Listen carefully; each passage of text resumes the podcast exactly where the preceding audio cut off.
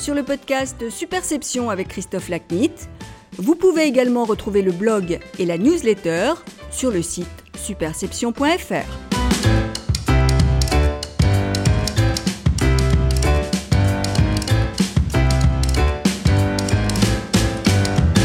Bonjour, je suis ravi de vous retrouver pour ce nouvel épisode du podcast Superception. Aujourd'hui, mes invités sont Jean Barrère, Noaman Cherkaoui et Pejman Gouari, praticiens du numérique et auteurs du livre Le nouvel horizon de la transformation digitale, neuf piliers pour développer une stratégie data-driven. Notre conversation traite, vous l'aurez deviné, de la transformation numérique. Jean Nouaman et Pejman commentent notamment les raisons qui font de la transformation numérique un impératif pour toutes les organisations, l'importance de la culture dans le succès de leurs initiatives dans ce domaine, le rôle des leaders pour les concrétiser, les fondamentaux d'une stratégie de données, les méthodes de Tesla qui peuvent être reproduites par d'autres entreprises, l'histoire de Moderna, la numérisation du parcours client d'accord hôtel et la place de l'Europe dans la bataille mondiale de l'intelligence artificielle.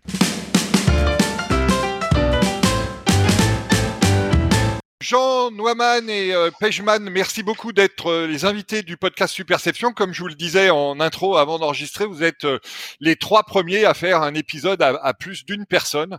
Voilà, donc c'est une nouvelle première pour le pour le podcast Superception que je suis ravi de réaliser avec vous. Du coup, étant donné que vous êtes trois, euh, on va évidemment pas passer chacune de, de, vos bios et chacune chacun de vos parcours en détail ensemble, sinon on y passerait la soirée et la nuit. Donc, je vous propose pour pour nos interlocuteurs et nos auditeurs de, résumer vos parcours respectifs en quelques minutes afin que nos auditeurs fassent connaissance avec vous et sachent, comme on dit, d'où vous vous exprimez. Donc, du coup, on peut-être le faire en tournant sur, euh, sur mon écran. Euh, Jean, on va commencer par toi du coup. Écoute, euh, ravi Christophe. Alors donc Jean Barrère, moi je suis dans, dans le conseil depuis une vingtaine d'années et j'accompagne des, des grands groupes et j'ai toujours accompagné des grands groupes dans leur transformation digitale, dans la mise en place de techniques de d'intelligence artificielle et puis dans, dans leur dans leur transformation de, de leur business de leur business model. J'ai eu la chance d'évoluer au sein de grands groupes de conseils internationaux, donc très vite d'avoir une emprise tant du côté chinois que du côté euh, que du côté euh, américain. Et j'ai surtout la chance en fait d'être entouré de tous les savoir-faire, de gens qui ont des métiers très spécialisés, avec euh, des bases de métiers extraordinaires. mon idée, c'est que dans le monde du conseil, il y a une capacité à apprendre qui est incroyable, qui est incroyable. Et on est là pour servir nos, nos clients.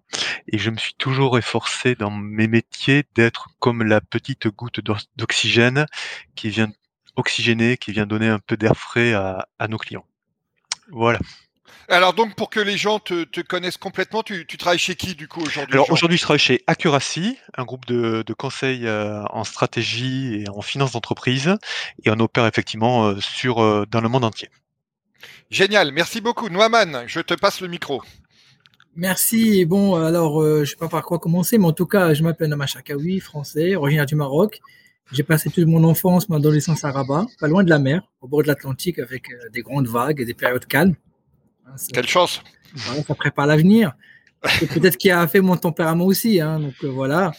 Donc je suis arrivé à Paris pour faire mes études supérieures. J'ai rencontré mon épouse, originaire de la Grèce. Et je suis reparti travailler au Maroc et je suis revenu. Donc voilà, je fais des allers-retours. J'ai créé ma boîte, j'ai échoué, je suis reparti de l'avant, euh, des études, du sport, plusieurs expériences dans la finance, dans la tech, des rencontres comme celles qu'on a aujourd'hui hein, avec euh, Pejman Nejou et toi-même. Donc un beau voyage qui continue, un livre euh, qui est arrivé, euh, toujours dans la recherche des 11 espaces, de la nouveauté. Donc moi je suis chez BPCE depuis peu, depuis moins d'un an je suis toujours dans la tech, euh, en train d'y travailler, d'y apporter ma vision, en tout cas ma contribution, modeste bien sûr. Mais voilà, donc euh, tour d'horizon rapide. Merci, génial. Pejman, à ton tour. Euh, Pejman Guari, donc euh, passionné par, par la science. moi, je suis tombé très petit dans les maths. Euh, et, euh, et, atterri à l'INRIA. L'INRIA, j'ai découvert euh, des copains à côté pendant que moi je faisais des simulations d'optimisation des flux électriques EDF. Euh, des copains à côté étaient en train de travailler sur les premiers réseaux Rennes Inter. euh, les premiers réseaux Internet qui arrivaient. À l'époque, on parlait de, hacking, euh, de cyber et des sujets qui commençaient à arriver. Et du coup, je me suis dit, OK, il y a, y a, un petit virage à négocier, à aller, aller regarder qu'est-ce qui se passe dans ce terrain-là, sachant que ma passion, c'est l'innovation. Et du coup, j'ai mis les deux pieds dans, dans Internet. Euh, à travers des opérateurs euh, anglo-saxons qui commencent à arriver, euh, commencent à arriver en France, et puis très rapidement dans le secteur bancaire, euh, où j'ai travaillé sur les problématiques de sécurité, confidentialité bancaire, l'informatique et, et, Internet qui rentrent dans la banque avec toutes les problématiques de, connectivité, des clients qui commencent à découvrir qu'est-ce que c'est que ce média, une transformation qui commence à s'opérer au sein de ces, institutions financières. Euh, et l'aspect data est arrivé en maturité assez rapidement avec, euh, avec des crises. Euh, et c'est intéressant dans les crises de voir un peu des, naissances de nouveaux sujets et des innovations qui s'opèrent. Et donc, la data est, a commencé à naître avec le rôle, les rôles de CDO, avec l'intelligence artificielle, avec le big data, avec euh, euh, des opportunités qui s'ouvraient après ces crises. Et du coup, j'ai plongé euh, dans, ce, dans cet univers pour essayer de, travailler autour de ces thèmes-là. Et, du coup, je suis aujourd'hui le Chief Data and Analytics Officer, directeur Data IA au sein de une très belle institution qui est BPI France bien connu. Euh, merci beaucoup à tous les trois. Donc, question suivante. Alors, à partir de maintenant, euh, je, vous laisse déterminer qui répond, hein, parce que sinon, ça va être ingérable. Euh, donc, comment vous vous êtes connu, du coup? Alors, je, je vais répondre parce que c'est moi le, le, petit vilain canard noir dans le dispositif où, quand j'ai rejoint BPI et j'ai démarré la, la transformation, je me suis rendu compte que déjà, j'étais dans une institution, il fallait que je réfléchisse l'objet data d'une manière un peu différente, avec une transformation qui allait très profonde.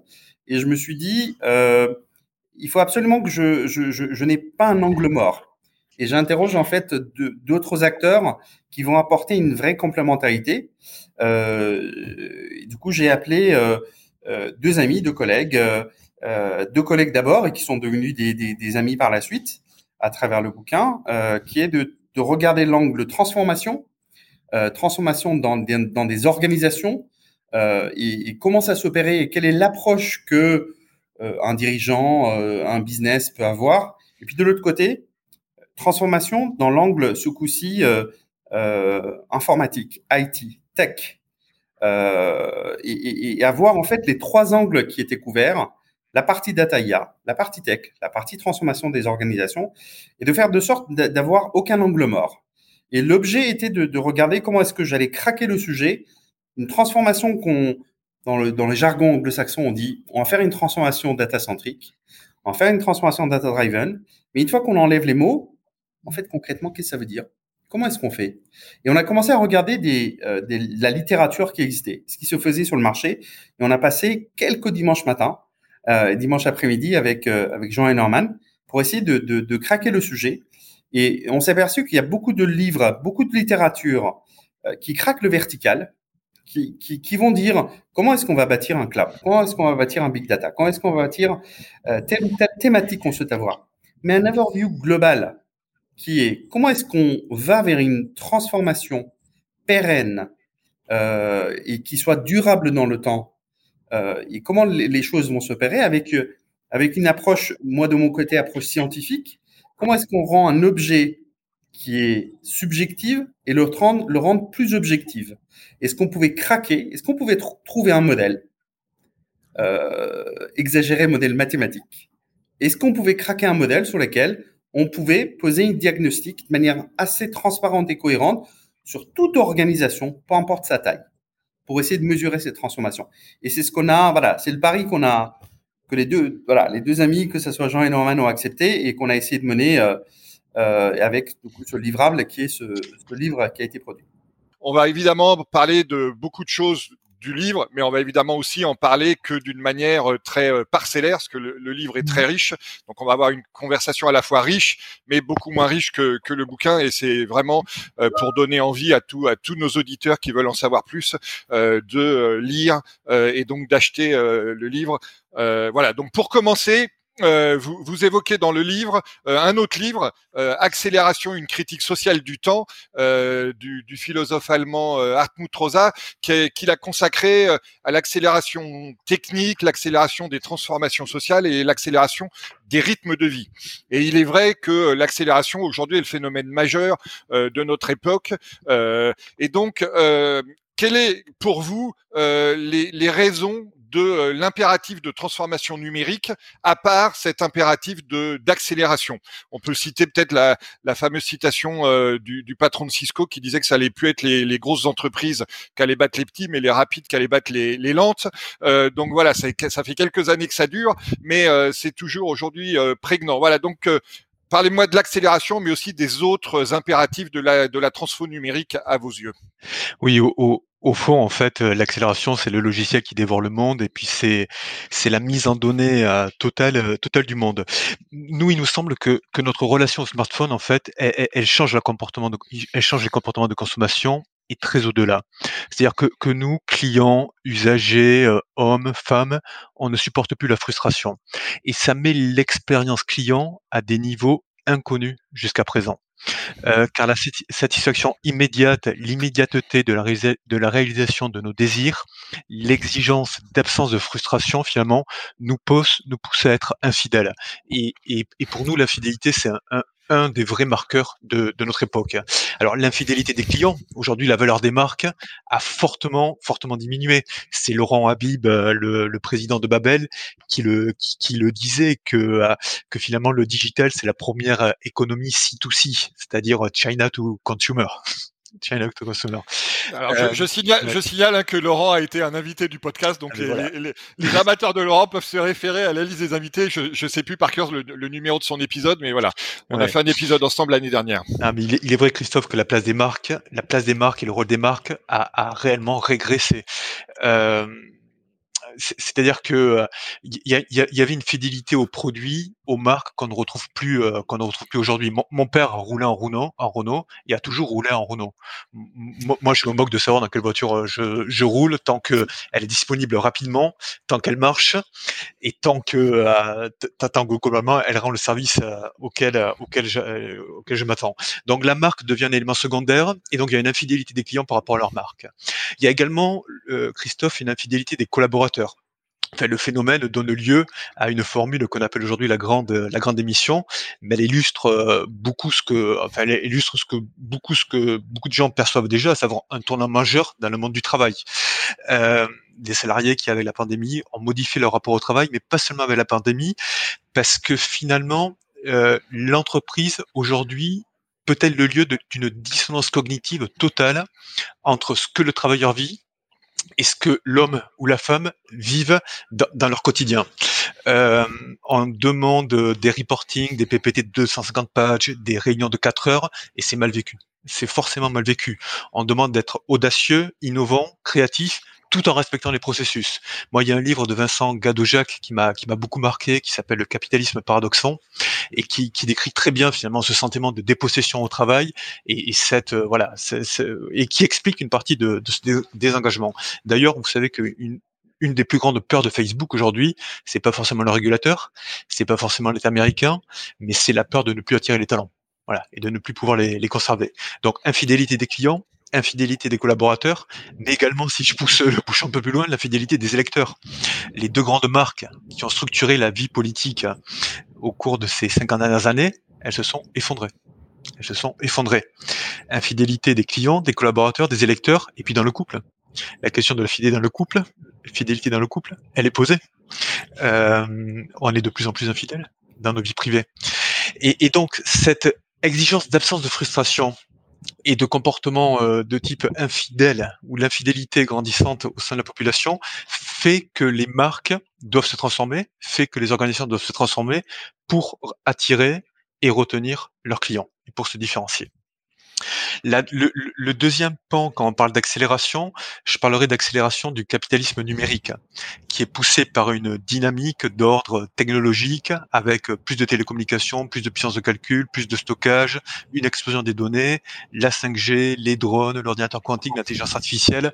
Enfin, je veux dire, tout concourt à cette accélération euh, du numérique et tout concourt à rendre ce capitalisme basé sur l'information, la data, de plus en plus oligopolistique.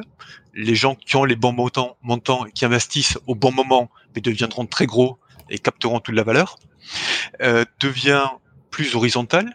On voit euh, Netflix, par exemple, euh, qui plus plus horizontal et plus avec une intégration verticale, c'est-à-dire que des distributeurs de films se mettent à produire les films. C'est-à-dire que que au XXe siècle, Carrefour n'allait pas concurrencer Ariane Space. Aujourd'hui, Amazon va concurrencer, va concurrencer le groupe Ariane. Voilà. Donc il y a, un bouleversement qui est qui est tel que dans voilà, c'est très compliqué pour les organisations de, de s'orienter, mais en tout cas elles doivent se transformer du fait de ces changements sociétaux qui sont tout à fait profonds. Donc euh, ça c'est le constat. Alors avant de venir aux solutions, on va on va parler des problèmes. Euh, il y, a, y, a, beaucoup de freins qui font que euh, les entreprises ont du mal à, à se transformer. Moi, je, je, vais je vais introduire un peu le propos avant de vous écouter, mais je, je pense qu'il y a encore une différence aujourd'hui qu'on voit entre les entreprises qui ont une direction numérique et les entreprises qui ont compris que en fait elles étaient devenues numériques intégralement et que leur euh, vocation numérique n'était pas réduite à, une direction et, ou à un département. Et puis vous citez beaucoup de, freins dans le dans le livre sur lequel je vais je vais vous écouter. Moi les, les, les trois je crois principaux que je constate euh, dans les entreprises où j'interviens, c'est un l'aversion au risque, euh, deux le quel corollaire du premier le, le refus de l'échec et puis trois après le, le, les silos, les baronnies qui vont à l'encontre de la transversalité qui est, qui, est, qui est, imposée si on veut être efficace en matière de numérique. Donc à vos yeux et fort de, de, des réflexions que vous avez menées pour le livre, quels sont les, les principaux freins qui vont à l'encontre de la nécessité que décrivait Jean? Alors je prends la parole là-dessus juste pour dire, tu en as cité trois, il y en a d'autres, il y en a peut-être plusieurs. Nous, on a fait un petit clin d'œil dans le livre qui s'appelle Les sept péchés capitaux. Hein. Sept péchés Exactement. capitaux c'est quelque chose qui interpelle, mais en fait, ça peut être 11, ça peut être 12, ou en tout cas les 7 majeurs. Donc, euh, ce que tu as bien cité, c'est bien. Nous, on les a catégorisés en trois grandes catégories, hein, on s'est dit euh, dans ce livre. On va essayer de parler des pathologies de la transformation. Ces pathologies, et se résument en barrières structurelles, organisationnelles ou comportementales. Donc, organisationnel, tout ce qui est silotage. Structurel, c'est le poids du legacy qui fait qu'on n'arrive pas à bouger. Et comportemental, ça rejoint ce qu'a dit Jean, sur l'évolution de la société, le comportement à la fois de nos collaborateurs et aussi de nos clients. Globalement, si on peut prendre ces, différentes pathologies en ordre, on dirait, nous, le premier qu'on a, mentionné, sur lequel on insiste beaucoup, hein, sur, la partie droit à l'échec, en tout cas la peur du risque, ce qu'on appelle le frein qui est lié au primat du court terme. À savoir, une transfo s'inscrit dans un tempo qui est celui d'un marathon plutôt que d'un sprint. Vous avez vu l'image. Donc, marathon, ça nécessite quoi? Une préparation, euh, un engagement, euh, une volonté de le faire. Vous êtes patron aujourd'hui d'entreprise, quelle que soit sa taille, vous savez ce qu'il faut ou non entamer une transformation car le marché il bouge. Et vous le voyez, vos clients évoluent et vous le subissez parfois. Et vos collaborateurs aspirent au changement. Nous-mêmes, on aspire au changement et on le constate. Mais vous êtes patron, vous n'avez pas ni l'envie de changer, ni la volonté de s'engager dans un process risqué, long, prenant. Vous voulez bien faire, mais pas cher, très vite et si c'est tout de suite, c'est encore mieux. Eh ben, nous, notre conseil, c'est n'y allez pas. Ça sert à rien. Il y a trop de contraintes là. Vous allez faire vite, pas cher, et peut-être avec moins d'impact. Donc, il faut pas y aller. Mais voilà. Donc, c'est un peu l'image qu'on veut dire et que globalement, ce qu'on dit, on compare globalement la transformation digitale à un marathon. Je reviens dessus parce que les marathoniens, ce sont des passionnés avec des entraînements très durs qui cherchent un, un dépassement de soi, dépasser ses propres limites. Et, et leur adversaire, c'est eux-mêmes. Donc voilà, globalement, on se dit, si les, organisations échouent dans la transformation parce qu'ils n'ont pas pris euh, euh, le poids de la chose, ils sont en train de faire un jogging au lieu d'un marathon, après ils disent pourquoi on n'y arrive pas. Et non seulement cette transfo, ça devient un projet systémique, sinon on ne réussit pas, mais il doit prendre un temps un temps nécessaire, un temps euh, obligatoire pour que les fruits qui sont mesurables soient sur la durée et non pas sur un, un, coup de tête sur la communication. Communication, deuxième frein, quand on parle de, des entreprises qui sont en train de, comment dire, se détaler, détaler sur les réseaux sociaux pour parler de leur, de leur transformation, de leur réussite, etc., c'est quelque chose qui est aussi un frein à cette, à cette transformation. Pourquoi? Parce qu'on communique trop sur une transformation qui n'est pas réelle. On est en train d'habiller une sorte de, de, transformation qui, qui, est une transformation de communication, qui de marketing, de regarder où est-ce que je fais, euh, je fais plus que les autres, je fais moins, je fais pareil. Mais en fait, dans le fond, quand on ouvre le capot, on voit que fondamentalement, ça n'a pas pris. Parce que culturellement, la boîte, elle est restée comme avant. Parce que culturellement, le méquet, on reviendra à cette notion-là, n'a pas pris les choses en main. Il a voulu faire quelque chose très court terme. Il a fait un peu de la peinture, ce qu'on appelle dans le milieu de l'immobilier le home staging. Hein. Donc, on prend un appartement qui n'est pas encore beau, on va faire de la peinture, quelques canapés, quelques sujets hein, dans euh, les émissions de télé-réalité qu'on regarde. Et dans quelques temps, ça devient vendable. Mais structurellement, on n'a pas réglé le problème le problème de la fuite d'eau, le problème de, des murs qui sont euh, trop proches, le problème de l'espace à gérer, tout ça n'est pas réglé. Donc la communication ne signifie pas forcément une transformation. Le troisième frein euh, qui est hyper important, c'est de penser que la transfo, c'est la technologie. La tech pour la tech, ça fait pas une transformation. C'est une illusion qui est structurelle aujourd'hui et moi, je, avec mes trois, mes deux collègues, on se, on se dresse contre le hype euh, euh, de la tech, le hype du moment, pour dire parce que euh, un opérateur du marché dit aujourd'hui la, la, la techno du moment, c'est celle-là, c'est le cloud, c'est l'API, c'est l'IA, etc. On va y aller, mais on va y aller sans avoir une vision très précise du besoin, sans avoir une vision précise du client et de ce qu'il veut, sans avoir une vision sur les incombants de la transformation digitale qu'il faut mener pour qu'on puisse y arriver, aux transformations courtes, une culture d'entreprise qui n'est pas adaptée, une communauté de pratique qui n'est pas présente et qui est loin, euh, loin, loin, du, loin du ballon, un leadership qui n'est pas inspirant, des talents qui n'existent pas, en tout cas, une technologie qui n'est que la partie émergée de l'iceberg, mais globalement, on n'a rien réglé. Et globalement, cette transformation n'est pas une question de technologie ou de data uniquement, c'est une question de stratégie, de culture et surtout, et j'insiste, on revient tout à l'heure sur une question de talent. Donc voilà pour nous. Après, le reste, est dans le livre, comme j'ai souvent de le dire. On pourra y débattre. Mais voilà globalement les trois grands mastodons de cette pathologie de la transformation qui ne marche pas. Euh, bah, merci beaucoup, parce qu'en plus, ça va faire une très bonne introduction pour euh, les, les, prochains thèmes qu'on va aborder. Euh, alors, justement, à ce sujet, votre ouvrage est organisé en deux parties. Il y a une première partie plus théorique sur les neuf piliers de la transformation mmh. numérique, et puis il y a une seconde partie qui est plus pratique sur les trois groupes d'action incontournables pour la faire advenir. Alors, on va mmh. commencer par évoquer les, les, neuf piliers de la transformation numérique, qui nous sera évidemment impossible de tous traiter, comme je l'indiquais il y a quelques instants, en détail.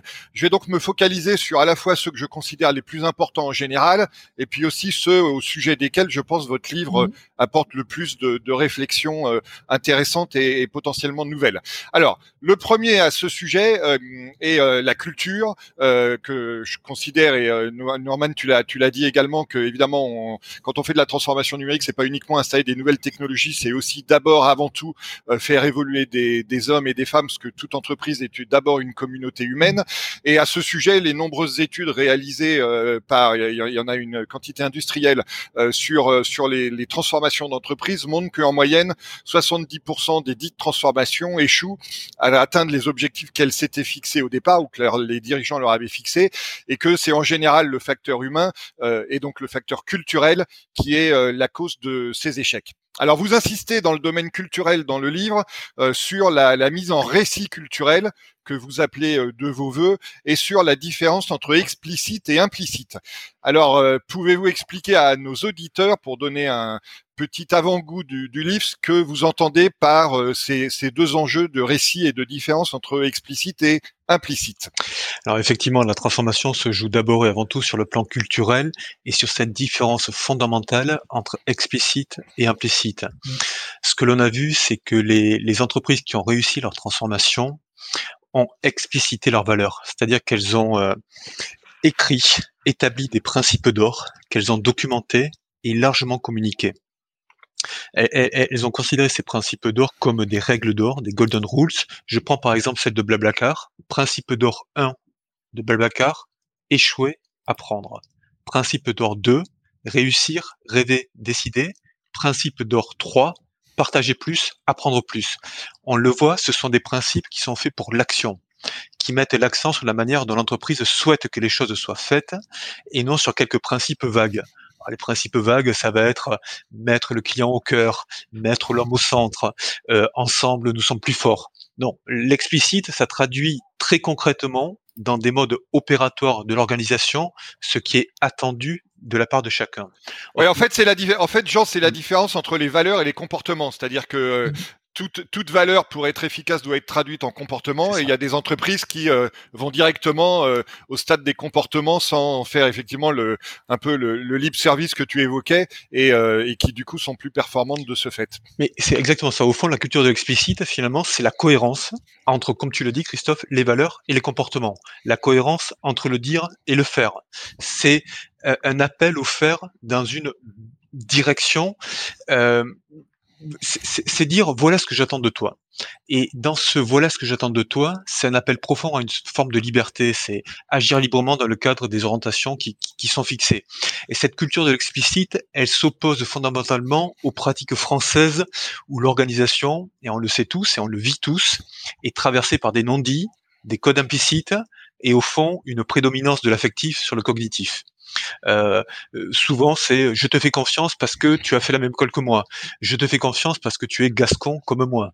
Je te fais confiance parce que si ou parce que ça. Mais c'est la négation même de la confiance. Parce que la confiance se donne a priori, elle se donne avec foi. Donc, je te fais confiance. Et, j'aime bien cette phrase de Paul Valéry. Ah, on, demande à Paul Valéry, euh, Paul, définissez-moi, aidez-nous à définir ce qu'est la poésie. Et Paul Valéry de répondre, j'ai une idée si vague de la poésie que le vague même de cette idée est la définition de la poésie. Eh bien, dans les entreprises, c'est j'ai une idée si vague de ce qu'on attend de moi que le vague même de cette idée est précisément ce qu'on attend de moi. Et donc, c'est l'appel à grenouiller. Excusez-moi l'expression, mais c'est un appel à, à grenouiller. Voilà. Donc l'importance de l'explicite. Oui, effectivement. Et, du coup, Jean, je, je vais rebondir là-dessus, parce qu'en t'écoutant, je faisais la réflexion que on retrouve aussi parfois le, même problème en termes de stratégie. Il y a beaucoup d'entreprises qui en fait définissent des stratégies qui sont pas des stratégies, mais qui sont des objectifs. Et donc, euh, et, et, du coup, ça les amène à ne pas faire de choix et aussi à être dans, dans, dans cette frontière indicible entre entre l'implicite et l'explicite. Qu'est-ce que tu en penses? Non, mais écoute, euh, j'en pense. C'est-à-dire, je suis tout à fait Euh, savoir faire la différence entre stratégie et objectif, entre vision, stratégie et objectif. Savoir faire la différence entre des valeurs et des comportements.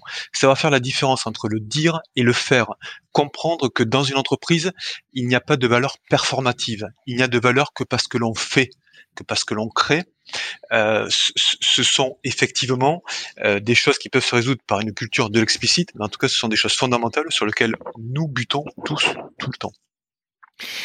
Alors, dans le livre, vous, vous indiquez euh, aussi, et c'est le, deuxième pilier de, votre transformation numérique, vous insistez sur le, rôle des leaders. Et euh, pareil, toutes les toutes les études sur les transformations d'entreprise euh, signalent que parmi les leaders, il y a un échelon qui joue un rôle tout à fait essentiel, qui est l'échelon des, des, managers intermédiaires. Donc, qu'est-ce que vous voyez comme rôle pour ces managers intermédiaires dans la transformation numérique à laquelle nous nous attelons ensemble? Euh, tes observations sont complètement justes. C'est ce qu'on a, euh, c'est ce qu'on a euh, collecté à travers euh, les différents interviews et échanges qu'on a eu avec nos pairs. on a interviewé des universitaires, on a interviewé des chercheurs. On a essayé de regarder effectivement qu'est-ce qui, qu'est-ce qui faisait que une transformation réussissait ou pas. la continuité de ce qu'a évoqué Jean, comme tu l'as précisé, neuf piliers, neuf univers. On est dans un multivers. chaque univers a son importance. On a évoqué l'univers de la culture, on a évoqué l'univers de la stratégie qui a son importance, des talents. Ce maker, pourquoi c'est important? Ce qu'on appelle le maker. Euh, parce qu'on s'est aperçu que le, le, le, rôle de leader était quelque chose, et on y reviendra certainement un peu plus tard, c'est quelque chose qui était euh, euh, qui a été pris par les anglo-saxons, qui a été pris par les américains, mais euh, qui est arrivé chez nous, mais d'une manière euh, presque une photocopie noir et blanc qu'on a récupéré. Le middle management a un rôle clé. Euh, c'est le courroie de distribution. C'est eux qui, détiennent les clés quelque part, soit de réussir, de faire réussir la transformation, soit de mettre un coup de frein presque invisible et qui va freiner, que vous allez avoir une vélocité euh, importante dans votre dans votre transformation. Euh, mais à nouveau, faisons un pas de côté. Quand on regarde le ce rôle de maker côté côté américain, on parle des GAFAM. Si on si on s'y plonge un tout petit peu, quand on regarde que un maker euh, s'en va, un Steve Jobs pour des raisons euh, personnel quitte, euh, on voit un Larry Page qui, qui quitte Google, on voit automatiquement un autre maker qui apparaît, qui vient du middle management, qui vient du terrain, qui tire sa légitimité de ce terrain. C'est des leaders qui sont inspirants, c'est des, des, femmes et des hommes qui vont mener la transformation, qui sont habités par l'enjeu de, de toujours aller conquérir des nouveaux marchés, de voir inventer des marchés qui n'existent pas. Et c'est un peu les, opérations qu'ils ont menées. Et c'est ça qu'on cherche quelque part. C'est donner un sens, de voir quelles sont les, valeurs, quelles sont les nouvelles valeurs qu'on qu'on va apporter. Et du coup, avoir ce pouvoir d'attraction, d'être capable de fédérer, d'être capable de fédérer et de réunir des talents et de retenir les meilleurs pour essayer de construire. Euh, euh L'objectif est donc de, construire cette valeur pour l'entreprise, pour les clients. Mais l'idée sous-jacente qui est derrière, c'est qu'est-ce que c'est? Exercer, échouer, recommencer. Exercer, échouer, recommencer. Réussir. Mener un cycle de, transformation, ne pas avoir peur d'exercer, tester quelque chose, d'échouer, de recommencer systématiquement, de persévérer, d'avoir des, convictions très profondes pour essayer de mener cette transformation. Donc effectivement, ce middle management a un rôle qui est essentiel pour faire réussir la transformation et du coup qui vont jouer un rôle important entre euh, le rôle de maker et les talents qui vont, qui vont contribuer à ça. Alors, euh, ces, ces leaders makers, je, question un peu plus personnelle, quels sont les, leaders en, France et à l'international qui chacun de vous vous inspire et, euh, et pourquoi? Alors, je prends la parole. Moi, j'en ai un que je vais citer et que j'apprécie énormément. Au-delà de ce que ça peut susciter comme interrogation sur son parcours ou tout, etc., c'est Xavier Niel.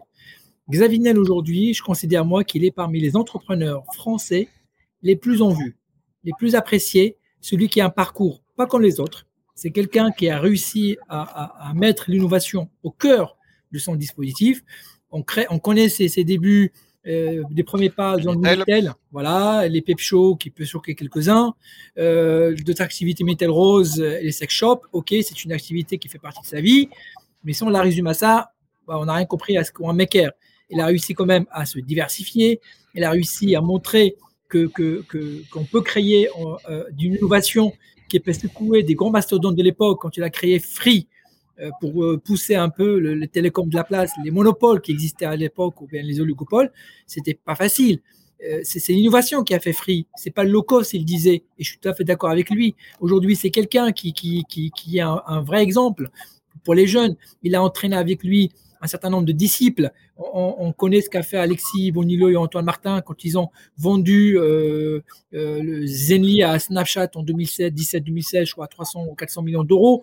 C'est pas pour rien que ces gens de génération-là, ils, ont, ils étaient inspirés par, par Xavier Niel. Il a aussi réussi à s'imposer comme une figure du monde de la startup à la française. Bon, au-delà de ce qu'il a fait euh, avec, euh, avec Free, il a quand même créé un fonds d'investissement qui est très connu, il s'appelle Kim Aventure, il a réussi comme à financer pas mal d'initiatives. Tu as parlé tout à l'heure de la notion de risque. Ben lui, il a investi sur des idées. Il n'a pas calculé les risques comme d'autres banques ou d'autres fonds d'investissement peuvent faire. Il a créé aussi la station F, qui, est quand même quelque chose qui est dans le paysage d'éducation français un peu atypique. Donc voilà, c'est quelqu'un qui, pour moi, il, coche toutes, euh, presque toutes les, coches pour, un maker à la française, un maker qui peut qui, peut avoir aussi des ratés dans ses investissements. Je sais que à un moment donné, il racontait qu'il était passé à côté d'investissements de Google, ça peut arriver, mais globalement, c'est quelqu'un qui transcende les jeunes, c'est quelqu'un qui, qui, qui investit sur pas mal de sujets, qui encourage l'innovation. C'est un patron geek atypique mais un patron qui, qui, est soutenu, qui, qui a soutenu beaucoup de pure players. Il a été lui-même lui-même là-dedans. Il a, il a soutenu un peu player comme Bakchiche, comme Atlantico. Euh, il, a, il, a, il a inspiré pas mal de, pas mal de, de, jeunes startups. Donc voilà, pour moi, Xavier Nel fait partie du top 3, du top 4 des makers à la française euh, sur lesquels ils n'ont rien envié aux autres euh, stars américaines ou anglaises. Si tu me permets, je, je, je poursuis. J'en citerai euh, deux.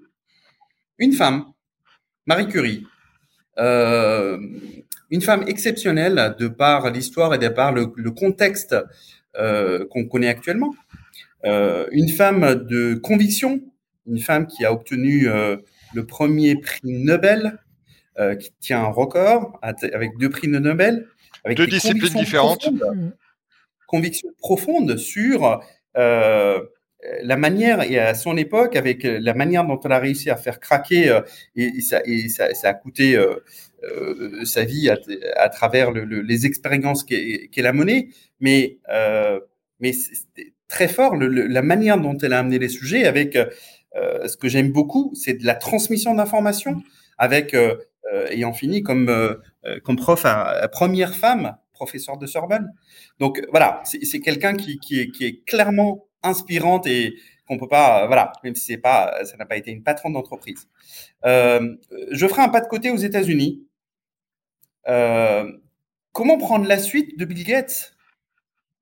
Satya Nadella, euh, une transformation de déjà une, entreprise qui, est, euh, qui, représente une place importante au niveau de la technologie, au niveau des transformations qu'on opère, et derrière a réussi de, prendre un relais, d'amener cette, cette notion de culture, de prendre la culture de, de Microsoft et de regarder la transformation qu'il fallait opérer par rapport aux temporalités, par rapport aux concurrents qui, opéraient aujourd'hui sur le marché. Et on voit la place qu'aujourd'hui Microsoft représente. Euh, et on a vu encore à travers euh, les crises Covid qu'on a connues, comment leur écosystème a permis et a été très agile pour tout de suite en fait être opérationnel et pouvoir aider en fait l'ensemble de notre écosystème de pouvoir continuer.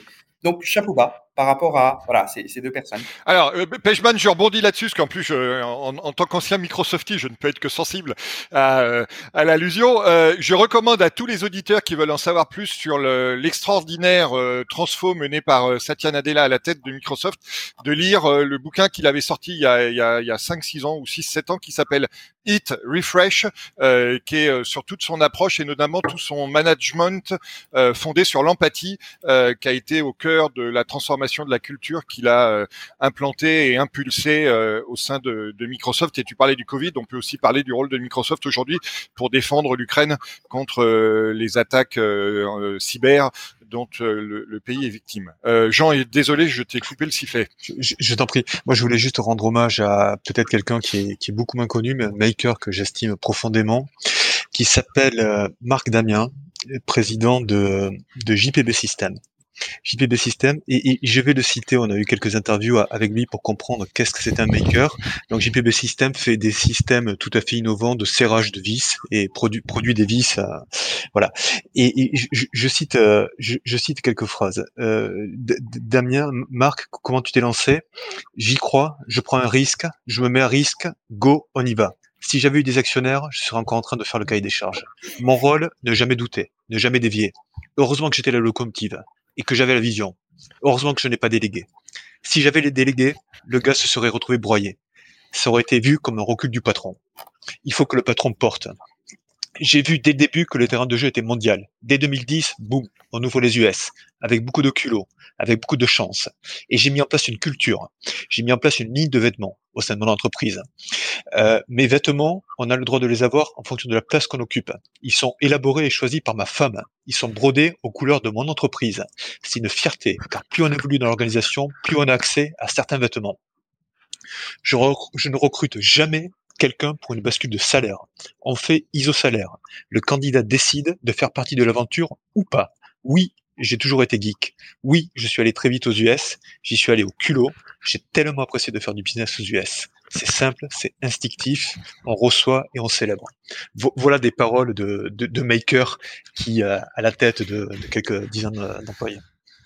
Génial. Alors, on va passer à un autre pilier que Pechman a évoqué un peu tout à l'heure, qui, est le, pilier stratégique que euh, vous anglais euh, sous le, focus de, la dite stratégie sur euh, l'innovation. Alors, vous évoqué pas mal d'entreprises hein, dans, le, livre sur toutes les aspects et euh, tous les sujets qu'on traite.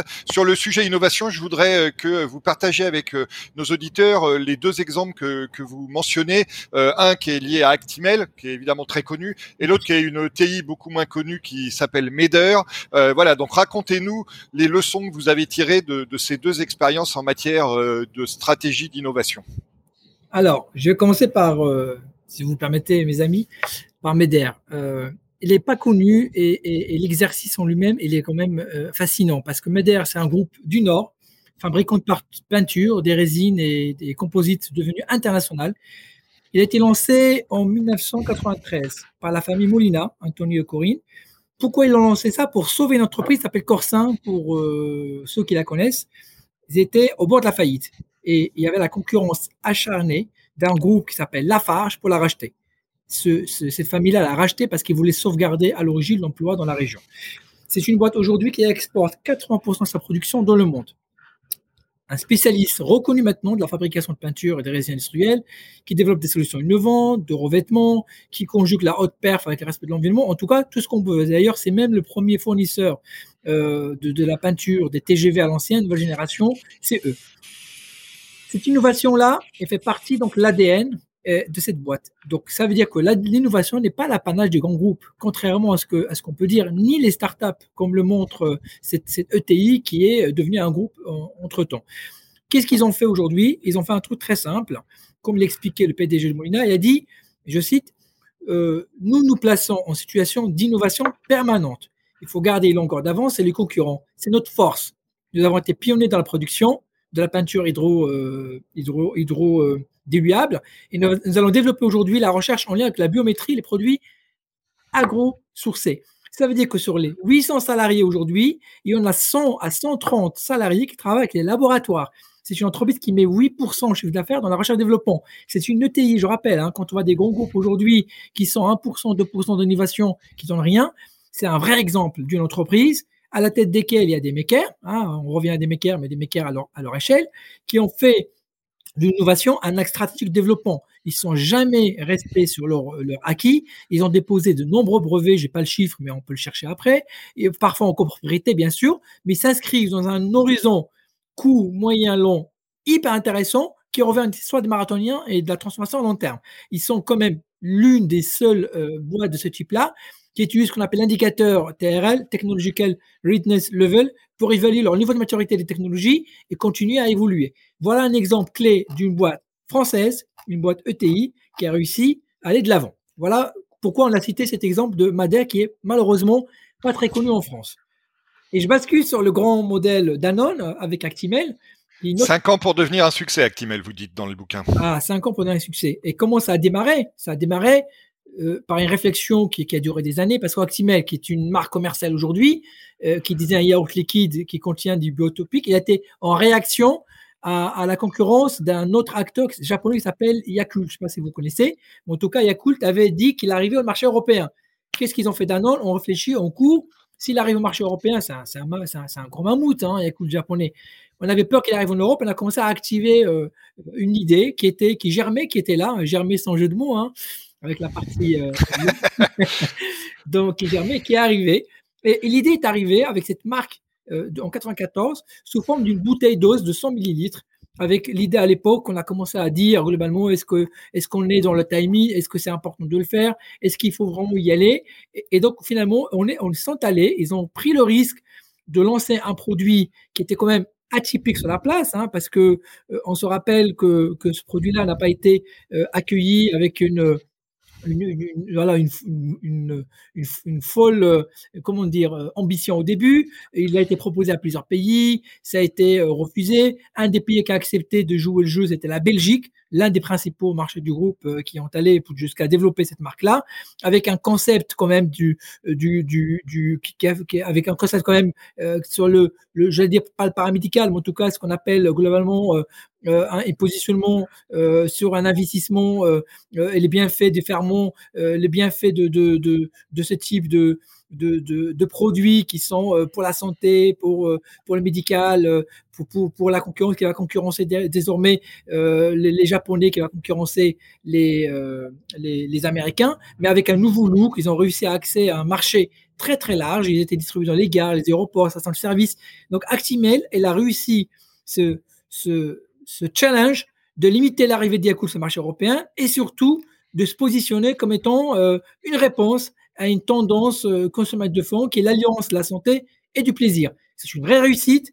C'est une, c'est pour moi, c'est un facteur important de réussite, l'innovation à la française. C'est vrai que derrière c'est Danone, mais il faut pas dire que c'est pas parce que c'est Danone qu'ils ont les moyens d'investir et d'aller au-delà. Voilà les deux exemples concrets d'une stratégie d'innovation.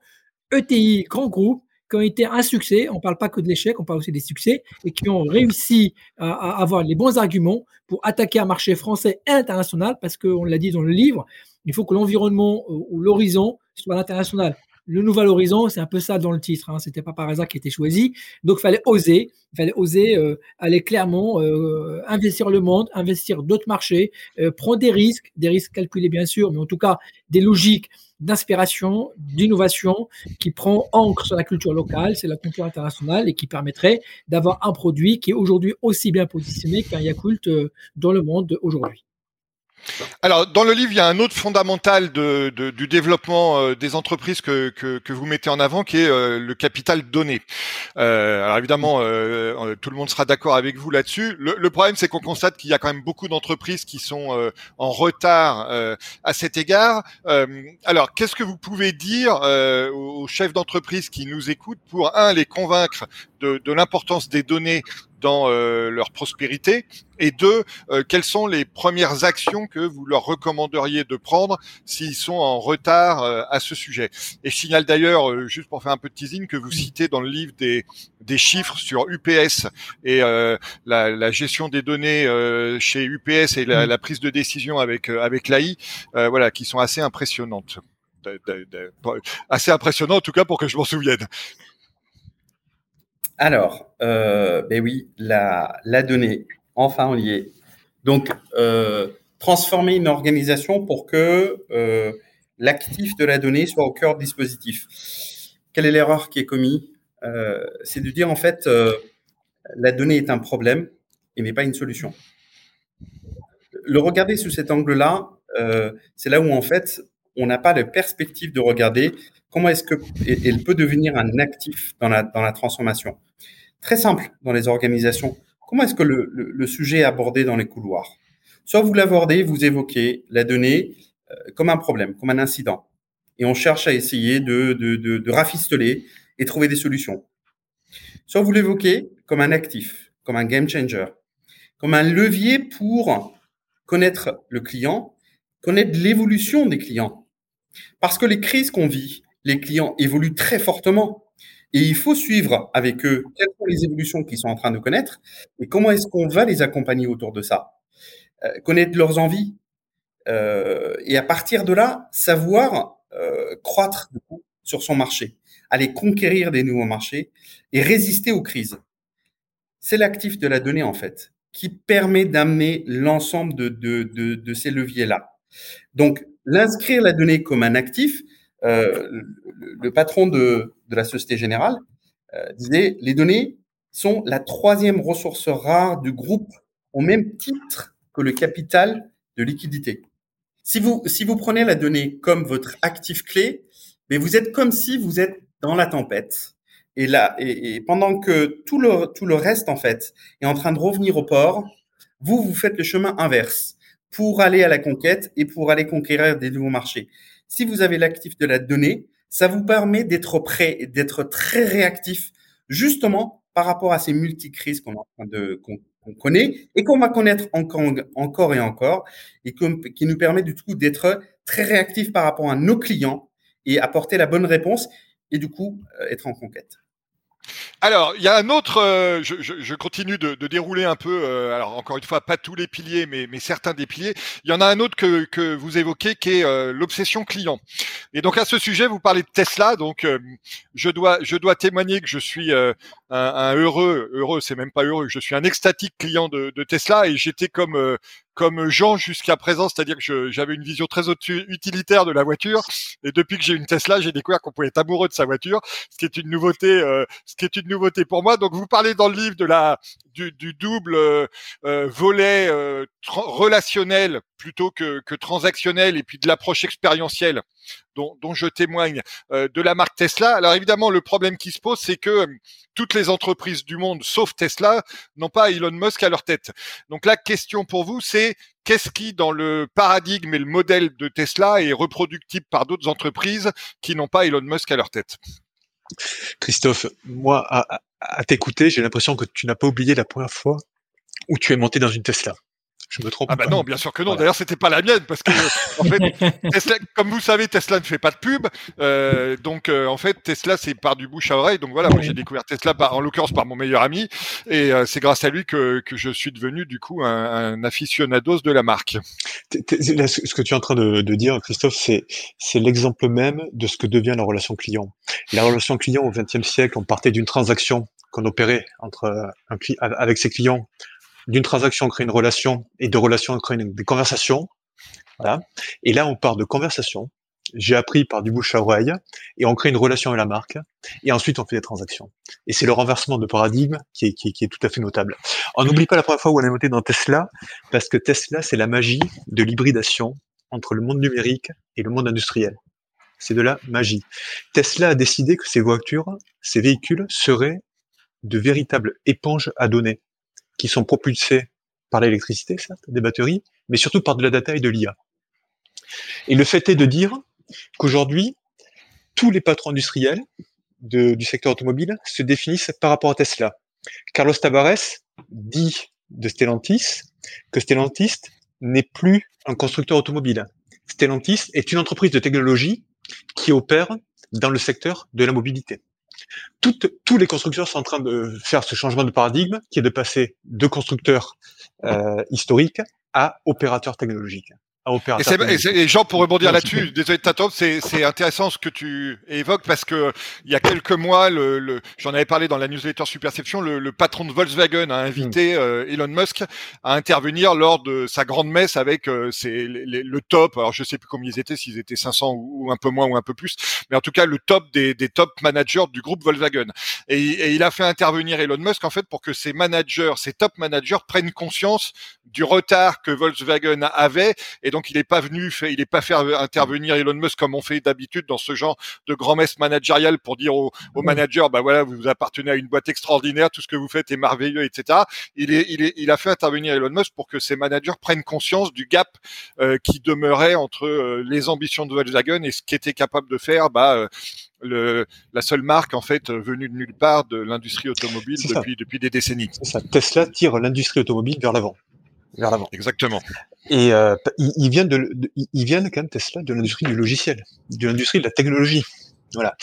Euh, et, et donc euh, avant-hier on parlait de Fordisme, hier on parlait de Toyotisme, et aujourd'hui on parle, on parle de Teslisme. Le Teslisme, j'en cite quelques-unes des caractéristiques. Première caractéristique, l'hypermanufacturing. On est frugal, on est agile, on est customisable. Deuxième caractéristique, la cross-intégration, finir les, les, finir les silos. On est une plateforme au sein d'un écosystème qu'on anime. Et troisième caractéristique, de l'humilité. De l'humilité, on apprend sans cesse, on apprend avec les hommes, entre les hommes, avec des machines, avec des algorithmes d'intelligence artificielle. Voilà. Donc apprentissage, cross-intégration et hyper-manufacturing. Voilà, nous semble-t-il, les, les principaux traits de caractère de Tesla. Et du coup, pour rebondir aussi, Jean, sur ce que tu disais par rapport à, à Toyota, c'est vrai qu'aujourd'hui, le modèle de l'industrie, c'est en gros de geler le développement d'une voiture deux ans avant euh, son lancement euh, euh, auprès des clients, alors que Tesla, lui, il fait voilà, quand on achète une Tesla, on nous dit, bah, vous allez avoir telle génération de tel modèle, qui est peut-être pas la même génération que celle de trois mois avant et pas la génération de celle de trois mois après, parce qu'en fait, ils font évoluer euh, les voitures, euh, je parle en termes de sur, sur la chaîne de production, indépendamment du fait aussi qu'on a des qu'on a des actus logiciels euh, qui, qui passent euh, et qui viennent euh, compléter et souvent d'ailleurs ajouter des fonctionnalités très très intéressantes euh, aux, aux véhicules que l'on achète. Absolument. Alors, le dernier pilier de la transformation dont, vous traitez dans le, dans le livre est, euh, enfin, pas le dernier dont vous traitez dans le livre, excusez-moi, ce que je dis est une grosse connerie, le dernier dont on va traiter sur le podcast à partir du livre que vous avez, que vous avez écrit, étant donné, comme je l'indiquais tout à l'heure, on ne va pas traiter de, de, de tous les piliers, sinon euh, on, on ferait, on ferait cinq heures de, cinq heures de conversation ensemble. Mais le dernier donc, euh, dont nous allons traiter ensemble à partir de, de vos écrits est celui de la, de la vélocité. Alors, on pourrait revenir de nouveau à Tesla, mais on en a, on en a pas mal parlé avec Jean et vous expliquez dans le dans le dans le livre le, le processus qui a permis à Moderna de, de développer le, le, vaccin contre le Covid. Donc je pense que c'est un, un, un, un, bon exemple à évoquer ensemble, étant donné euh, toute euh, l'association que chaque personne qui va écouter ce podcast peut avoir avec la, la crise du Covid. Donc racontez-nous euh, ce qu'on peut apprendre de, de Moderna. Alors, je prends la main rapidement. Bah, Moderna, pour moi, c'est pas un bébé, c'est un gros bébé parce qu'il a commencé en 2010 en tant que start-up dans le monde de la biotech à Boston, aux États-Unis. Il a beaucoup misé sur sa nouvelle techno qui est l'ARN messager. Le Covid et la puissance de réaction de ce ARN messager ont fait le reste. Mais on connaît bien sûr où est-ce qu'on en est. Mais il faut se rappeler qu'en Moderna, quand même, Adam le pion a pas mal de gros de la place. Hein. Au début, notre pasteur à nous, Sanofi, Merck, ils ont créé le premier vaccin de ce type-là. Pour moi, c'est facile, c'est rapide. Qu'est-ce qui a fait que Moderna a pu créer une biotechnologie numérique? C'est qu'elle en a fait un élément fondamental euh, et un catalyseur clé de leur mission. C'est de créer une classe de médicaments à base d'ARN pour les patients et à intégrer une numérique dans toute la chaîne de valeur. Ils ont intégré une numérique partout. Ils ont nous fait découvrir qu'une stratégie de numérisation doit inclure une capacité à avoir une infrastructure numérique à un bon usage. On reviendra à la tech pour la tech euh, c'était pas nécessaire. Maintenant, mettre des éléments dans le cloud et le partager en temps réel, c'était très important. Qu'ils sont construits à partir de zéro. Donc, ils n'ont pas été dans le hype de la tech pour dire on prend comme les autres. Ils ont permis des progrès parallèles et un apprentissage partagé. Ils ont partagé tout l'apprentissage en temps réel, ce qui permet d'exploiter la réplicabilité inhérente de l'ARN et de sa fonctionnalité d'un type logiciel. C'est un médicament en type logiciel. Donc Moderna, pour nous, il a fait progresser les médicaments d'une ampleur, une visite, une vitesse à une échelle incommensurable et inhabituel dans un secteur où normalement à un stade de cycle de vie, il y a plein de tests, plein de, de, d'allers-retours qui ont fait que la productivité est plutôt limitée dans le temps. Cette productivité à précoce a permis de réaliser des comparatifs très favorables à des systèmes technologiques de la place. Et a permis aussi à cette plateforme technologique de nature logicielle d'un messager que lorsqu'il est utilisé, il apprend et on améliore. Donc, on est sur un cycle itératif d'amélioration qui permet d'intégrer au fur et à mesure toutes les évolutions de marché. Donc, cette infrastructure a permis d'être adossée à une recherche fondamentale et permet à RN Messager d'avoir un concept de recherche développé depuis la clinique vers les patients en passant par un cycle d'un produit logiciel qu'on peut l'avoir, euh, développer un logiciel de communication, un logiciel téléphonique. Donc voilà pour nous Qu'est-ce qui a été intéressant de développer dans cette expérience-là? Parce qu'elle était unique et pour nous, c'est l'avenir de la recherche fondamentale en France et aux États-Unis et dans le monde entier. Alors, on, on, on, termine avec cet exemple, le tour d'horizon euh, des piliers euh, euh, de, et, de la partie un peu plus que je qualifiais d'un peu plus théorique de, de, votre livre. On va passer maintenant un peu aux travaux pratiques, qui constituent donc la, la deuxième partie, même la seconde partie de votre ouvrage. alors là, vous découpez le cheminement d'une transformation en trois groupes d'action.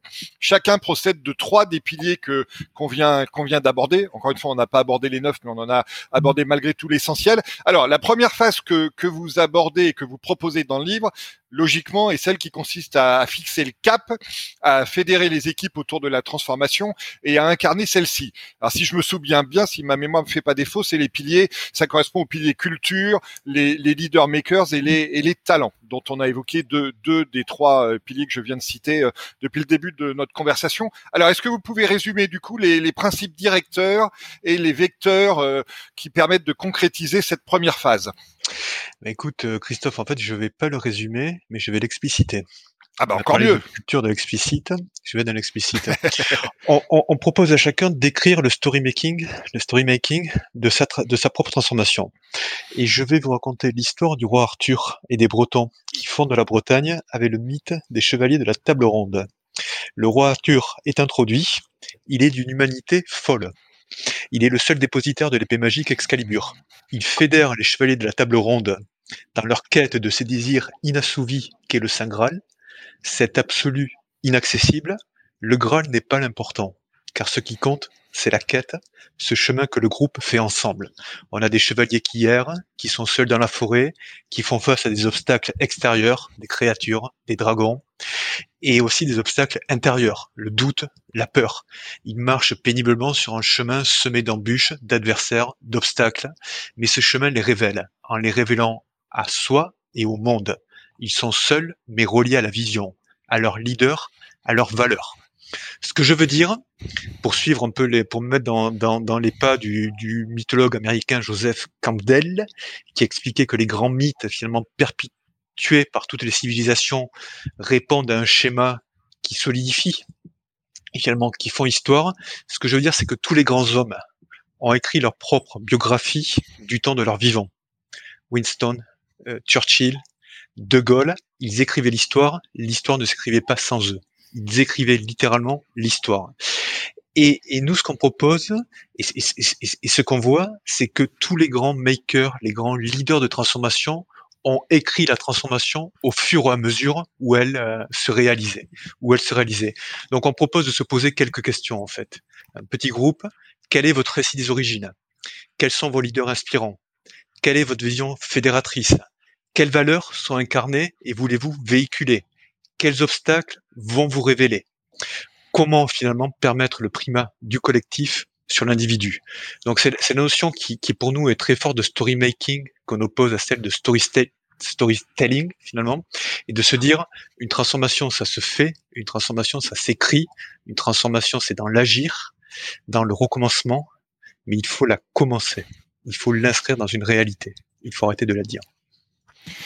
Alors, à ce sujet, euh, vous, vous, mentionnez dans le, dans le livre l'importance d'avoir des organisations apprenantes. Donc, euh, il y a euh, la, la, papesse du sujet qui est celle qui, qui, qui parle d'état d'esprit de croissance, pour traduire en français le, le growth mindset, et l'universitaire américaine Carol Dweck, qui est, qui est, prof à Stanford et qui notamment, on parlait tout à l'heure de, de, Satya Nadella avec, avec Pejman. voilà, Satya, ce qu'il met en œuvre au sein de, de, Microsoft est fortement influencé par, par les les, préceptes de cette de cette enseignante et de cette chercheuse. Donc, est-ce que c'est quelque chose qui vous a influencé dans le dans le livre? Et euh, qu'est-ce que vous pouvez donner comme conseil aux, entreprises pour développer au quotidien une organisation euh, apprenante?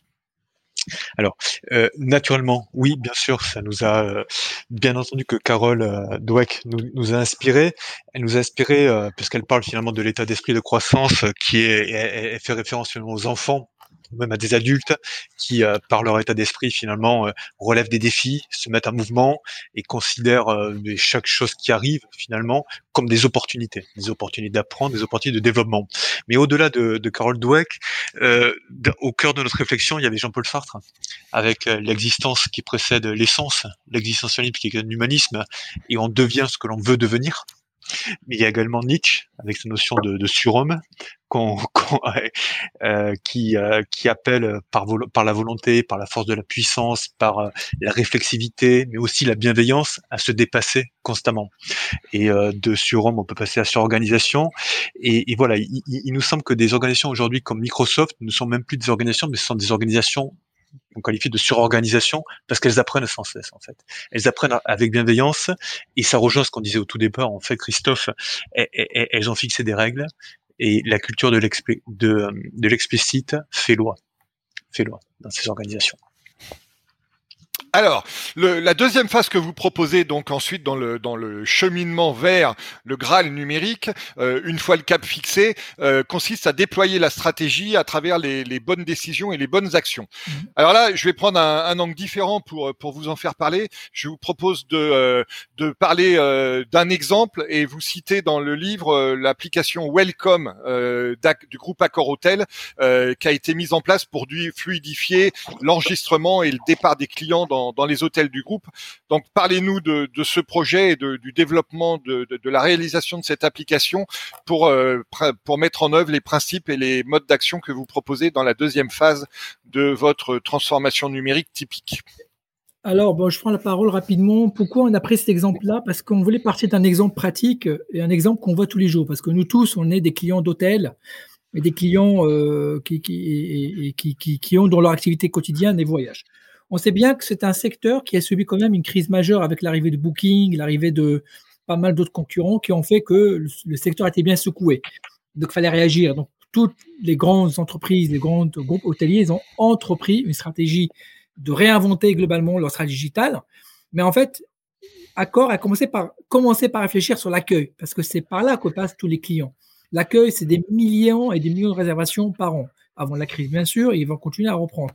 Donc, ils ont commencé à se poser la question, pourquoi on réinvente l'accueil Parce qu'il y a les clients? Pourquoi euh, le premier contact avec le client ne peut pas être digitalisé et intégrant numérique dans le parcours du client qui n'était pas encore une ambition très bien euh, claire euh, dans le, les stratégies d'accord. Donc, ils voulaient avoir un parcours fluide, fiable et attractif pour qu'on puisse être une source d'inspiration pour les clients. Donc, cette réinvention de l'accueil a fait globalement que, que Accor, il a eu l'objectif de créer ce welcome pour permettre à la fois au personnel et aux clients de se détacher de toutes les tâches administratives, les tâches réparatives, les tâches un peu de, de contrôle, etc., qui permettraient de pouvoir se concentrer uniquement sur la relation humaine et apporter une fluidité, une expérience client qui permettait que le client revienne. Cette solution a été déployée dans les 3000 hôtels d'accord. Donc, euh, ils ont l'effet d'échelle est arrivé très vite. Et vous savez que euh, on a pas mal de pas sujets qui, arrivent euh, à, souffrir parfois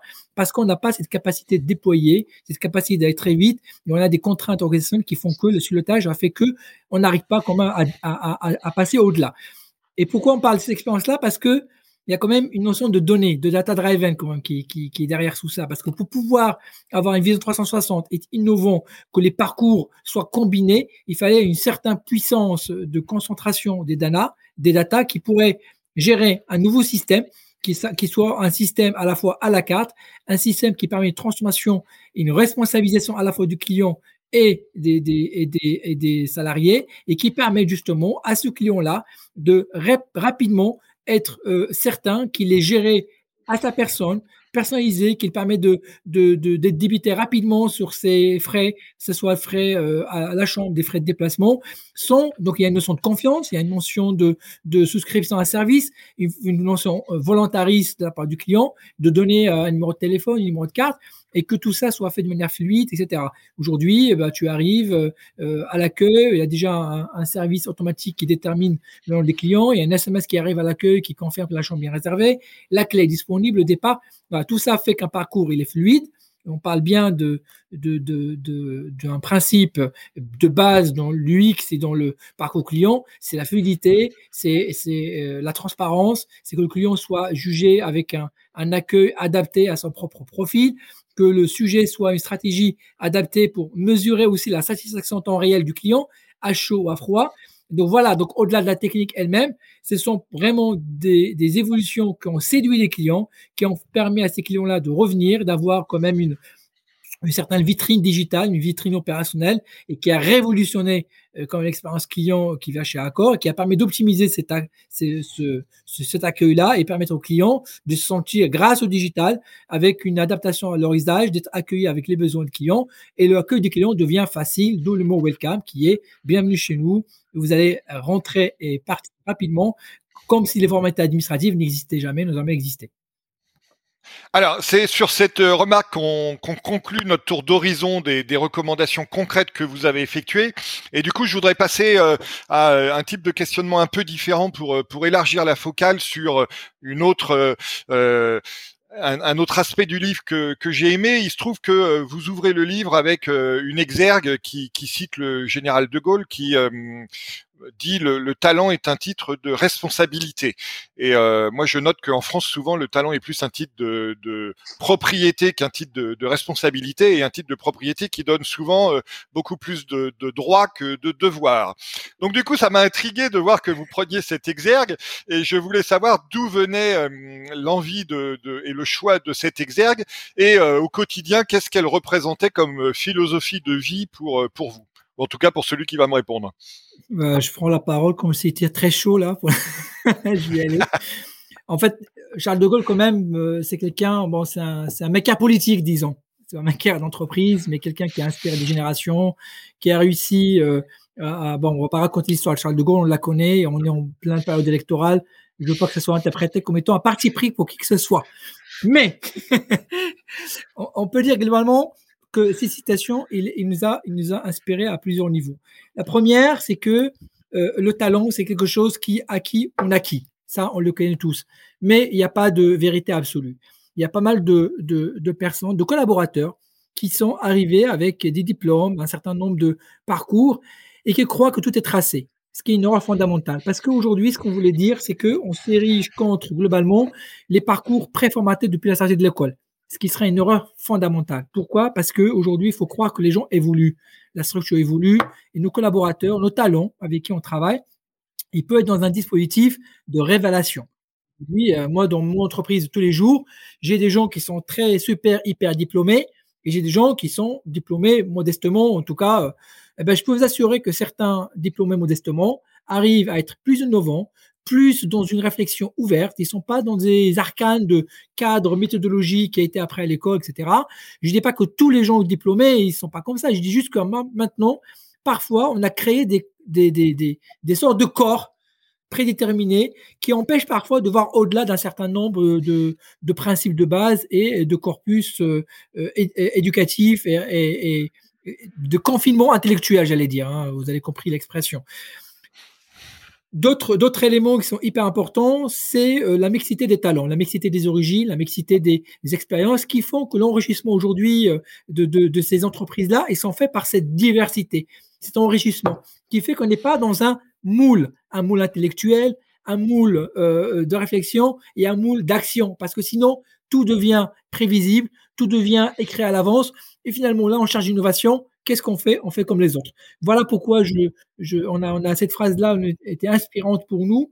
Et malheureusement, je le dis, hein, quand on voit les entreprises américaines, les universités américaines, elles sont très riches, très riches par la diversité des talents, la diversité des origines, la diversité des étudiants, la diversité des parcours, la diversité des, des, vocations. Ce qui fait qu'aujourd'hui, ce sont des pays, les États-Unis et l'Angleterre, ils sont en avance de phase. Regardez le nombre de brevets déposés par an par pays. Quel est le premier pays qui dépose des brevets? Ben, c'est les Américains. Est-ce qu'on a posé la question quelle nationalité de ces brevets La nationalité des brevets est l'américaine, mais la nationalité des gens qui déposent des brevets ne sont pas tous américains. On est bien d'accord. Donc cette diversité fait que ce phrase-là de Charles de Gaulle a été hyper inspirante, hyper actuelle, et je crois même dans les 20 ans à venir, je serai très à l'aise de la reciter encore parce qu'elle sera toujours actualité, que j'espère on aura appris les leçons de l'existant aujourd'hui. Alors, euh, Jean euh, Pejman et, et Noaman, comme vous le savez, le, le, podcast Superception se termine toujours par une question d'actualité. Euh, l'actualité, euh, malheureusement, de nos jours, elle est, elle est aussi évidente que tragique. C'est euh, ce qui se passe en Ukraine et ça a un lien indirect avec avec votre livre dans lequel vous vous parlez du paysage mondial en termes de, de, développement technologique et notamment vous dressez un tableau des puissances géopolitiques en matière d'intelligence artificielle.